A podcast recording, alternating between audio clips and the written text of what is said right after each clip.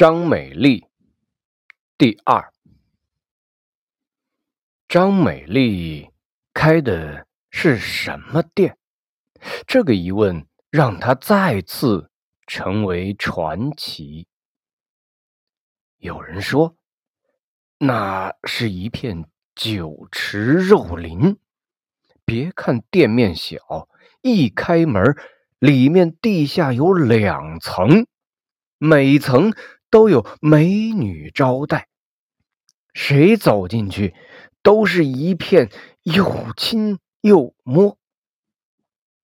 有人说，那是一家高级的按摩店，有种国际进口的躺椅，把你按的全身酥麻，爬都爬不起来。每个晚上。男生宿舍一定要讲这个传奇，讲完后各自忙活起来。魁梧哥竟然来了，这是小镇学生送给张美丽前夫的昵称。一开始没有人信，但渐渐的可以看到，确实有一个男人在傍晚的时候。会拉出一把椅子在外乘凉，然后街坊会在半夜听到吵闹的声音、摔盘子的声音。第二天傍晚，还是看到那男人若无其事的搬椅子出来，在那儿乘凉。屋子里面究竟发生了什么？或许连当事人都说不清楚。只是最后某一天，彩条灯拆了，店门大大方方打开了，门楣上挂了个牌子：“美美海鲜酒楼。”从此可以光明正大的看到张美丽了。他总是笑眯眯的站在柜台前迎客。然而，小镇本地的人是坚决不去的。捧场的都是随货船从外地来进货的商人。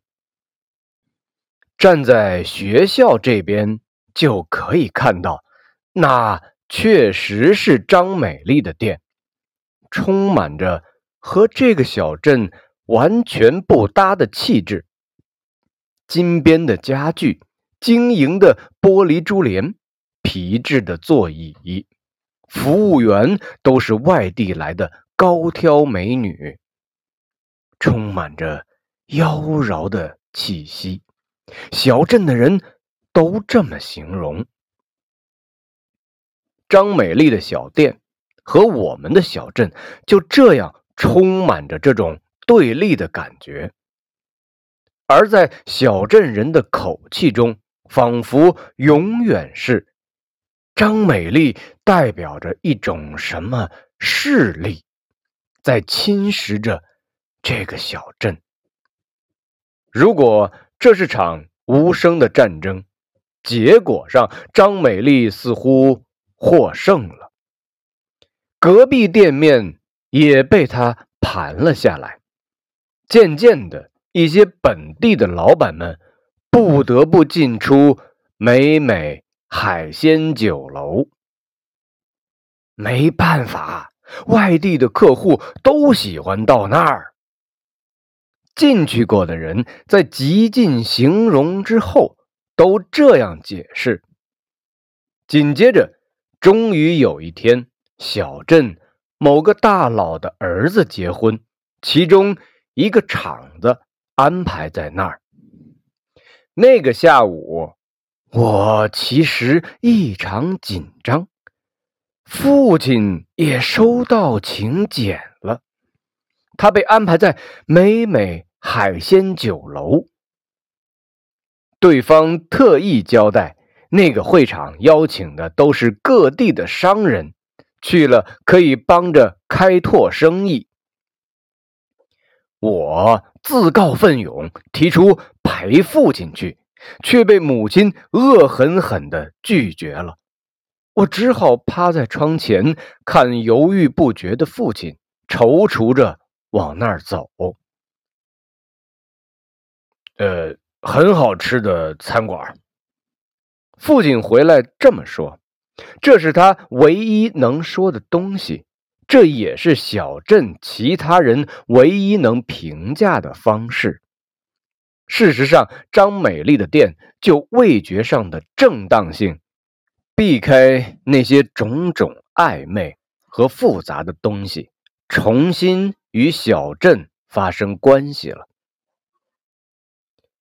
学校的一些校舍要翻修了，宗族大佬开始号召每个人响应捐款。开卖场的蔡阿二犹犹豫豫，开电器行的土炮扭扭捏捏。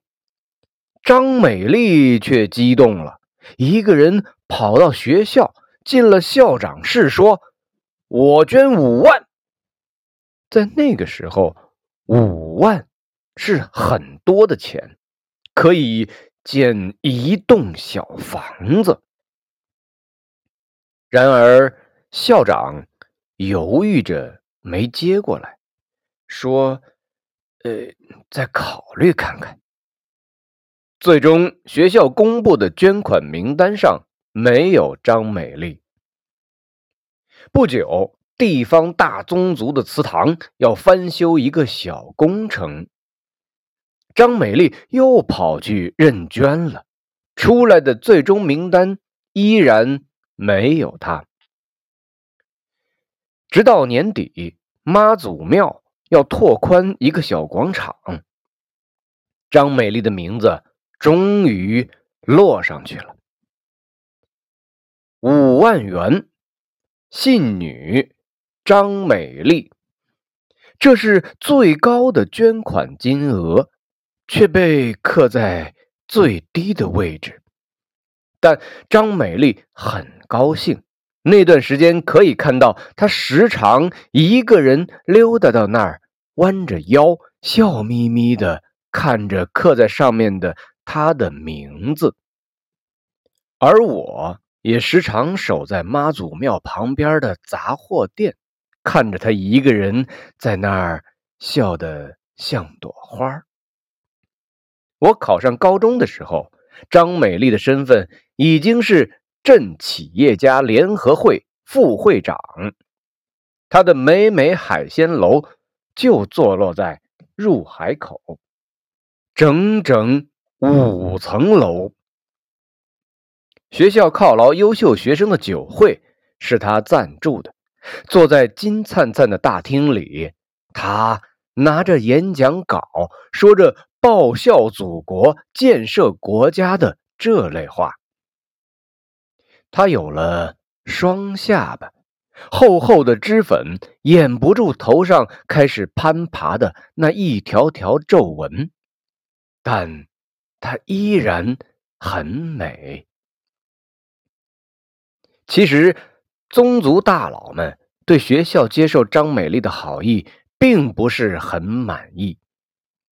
张美丽现在不仅仅是海鲜楼的老板，还是隔壁海上娱乐城的老板，连邻近的几个小镇。都知道这海上娱乐城。据说那里有歌厅、舞厅、咖啡厅和 KTV 包房，还有种种见不得人的生意。学生里传的最凶的是那里有卖毒品。据说。前段时间退学的那个学生，就是在那儿染上的性病。学校领导三令五申的禁止学生靠近那娱乐城，而父母每晚都要讲那里的罪恶故事。我知道小镇对张美丽的新一轮讨伐正在酝酿。沿着一堵墙，美美海鲜酒楼的旁边就是海上娱乐城。那天饭桌上，我不断走到窗边，窥视那个霓虹闪烁的娱乐城。这娱乐城是个巨大的建筑群，中间一个主建筑应该是舞厅，周围围了一圈欧陆风格的别墅。据说每栋别墅都有不停主题。有的是抒情酒吧，有的是迪厅，有的是高雅的咖啡厅。饭局结束后，老师安排作为记者团团长的我采访优秀企业家代表张美丽。采访安排在她的办公室。那天她穿着黑色的丝袜。配上带点商务感觉的套裙，我还没开口，就全身是汗。这是我第一次和他说话。在一旁的老师附在耳边提醒我：这次采访不用写出来，只是对方要求的一个形式。我知道，那对张美丽。是个仪式，获得认同的仪式。我支支吾吾的问了关于对中学生有什么建议这类无聊的话题，他努力按照想象中一个德高望重的女人该使用的语言和动作表现。显然，结果。他很满意，采访中当即表示捐款支持学校成立记者团。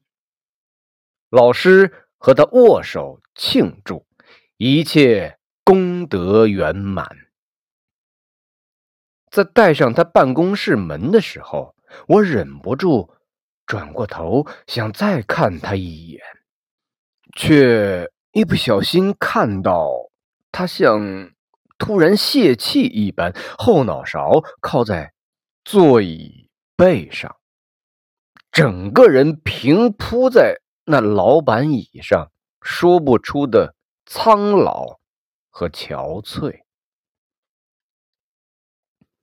宗族大佬、家长和学校越禁止的东西，越惹得孩子们想要冒险。一波波等不及长大的同学偷偷溜进那个娱乐城，然后兴奋的和大家描述里面让人爽呆了的种种。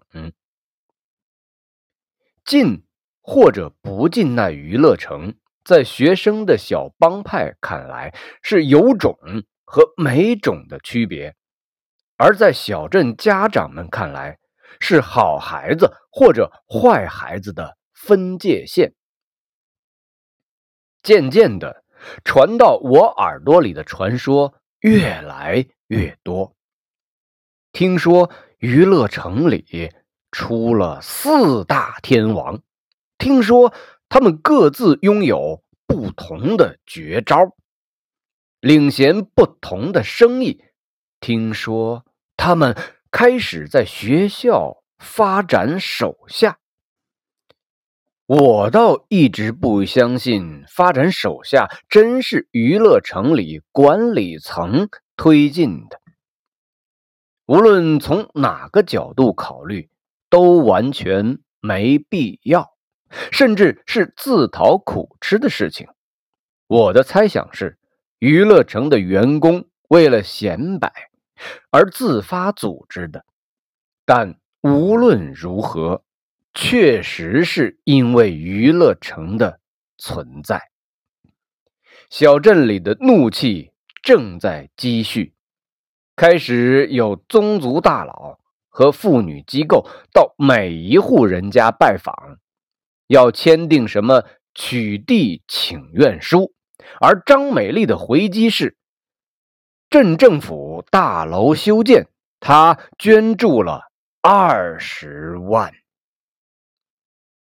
局势就这样僵持着，整个小镇都躁动着，就等着一点火花，把所有事情引爆。火花终于在我读高三的第一个假期燃起了。娱乐城里发生了一起恶性打斗事件，一个人被当场打死，那人是当地一名大佬的儿子。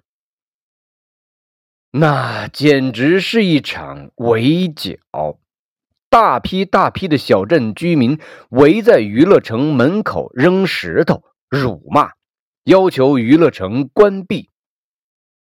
那个下午，我以学生记者的身份赶去现场了。老的、少的、相干不相干的都聚集在那儿，骂的还是几年前的那些话：不要脸、贱人、狐狸精去死。张美丽出来了，就站在主楼的屋顶上。她拿着扩音器，对着围观的人喊：“这是一场意外，请乡亲们理解，我会好好处理。”一句话还没说完，开始有人愤怒的拿起石头，咬牙切齿的往他的位置砸去，但……他站得太高了，石头一颗都靠近不了。人流分开了，他的母亲颤颤悠悠的走出来，对着楼上的张美丽哭着喊：“你就是妖孽呀！你为什么那时候就不死了算了？”你为什么要留下来祸害？扩音器旁的张美丽估计很久没看到母亲了，哭着喊：“妈，你要相信我，我对天发誓，我从以前到现在从没做过伤天害理的事情啊！我真的从来没有啊！”他的母亲显然已经崩溃了。你就是妖孽，你就是妖孽呀！我当时应该掐死你呀！魁梧哥到屋顶来了，拉着张美丽回屋里去。众人的骂声又持续了一阵，渐渐消停了。那个晚上，我没听到声响，是第二天醒来后才知道的。张美丽当晚跪在自己宗族的祠堂门口，大声哭着，对天发誓自己没有作孽。除了一开始追求爱情，我没有做娼妓，没有卖毒品。我只是把我觉得美的、对的、我喜欢的，都做成生意。我真没有作孽。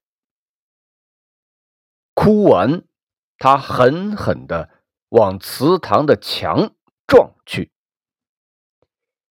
第二天，祠堂大佬起来，才看到张美丽死在祠堂的门口。流出来的血都凝结了，像沉压已久的香灰。按照宗族的规矩，人死后要在自家或者宗族祠堂做法事，然后再落葬。最后还要摆一个木牌在祠堂里，这样灵魂才会安息。然而，无论家里还是祠堂都不愿接收，更别说木牌了。按照传说，这无法安息的灵魂将没处安身，只能四处游荡。这是宗族对一个人最大的惩罚了。张美丽确实成了孤魂野鬼了。最终是魁梧哥料理张美丽的后事，他坚持要办一场隆重的葬礼。尽管小镇上没有一个人参加，他还是请来隔壁乡镇几十支哀乐队，咿呀呀了三天三夜。哀乐一停。魁梧哥就把所有人散了，一把火烧了整个娱乐城。没有人打救火电话，也没有消防车前来，小镇的人就冷冷的看着娱乐城烧了一天一夜。待烟火散去，开始有人拿鞭炮出来。燃放。按照小镇的风俗，谁家病人好了，要放鞭炮。大学都毕业六年了，一个已经成了大老板的高中同学才组织说，应该纪念下高中毕业十周年。远在北京的我，接到他特意发过来的请柬。请柬是传统的红纸镶金，打开来，聚会的地点竟然是海上娱乐城。因为后来考上大学，我就离家，实在不清楚这娱乐城竟然重新开张了。这娱乐城和张美丽的娱乐城完全不一样。原本走进去正对的主楼，现在变成了一片绿地。不过，周围分布的还是一栋栋别墅，到处都是厚重的低音炮，一浪一浪的袭来。而每条路上，一个个打扮入时的男男女女，亲密的亲吻。那天。我到的晚，大部分同学都已经聚集了。虽然我提醒自己别说这个话题，但终究忍不住问：“怎么这娱乐城又建了？”做生意的那个同学干笑了两句：“嘿，有需求，当然就有人做生意。小镇这么有钱。”有钱总要有地方花，我没问下去了。有欲望就有好生意，人民币教我的。同学继续不依不饶。喝了几巡酒，有同学开始调侃我：“对了，张美丽不是你梦中情人吗？”我脸一红，说不出话。旁边有同学起哄道：“有什么害羞的？我也想象着自己爽了好多次。”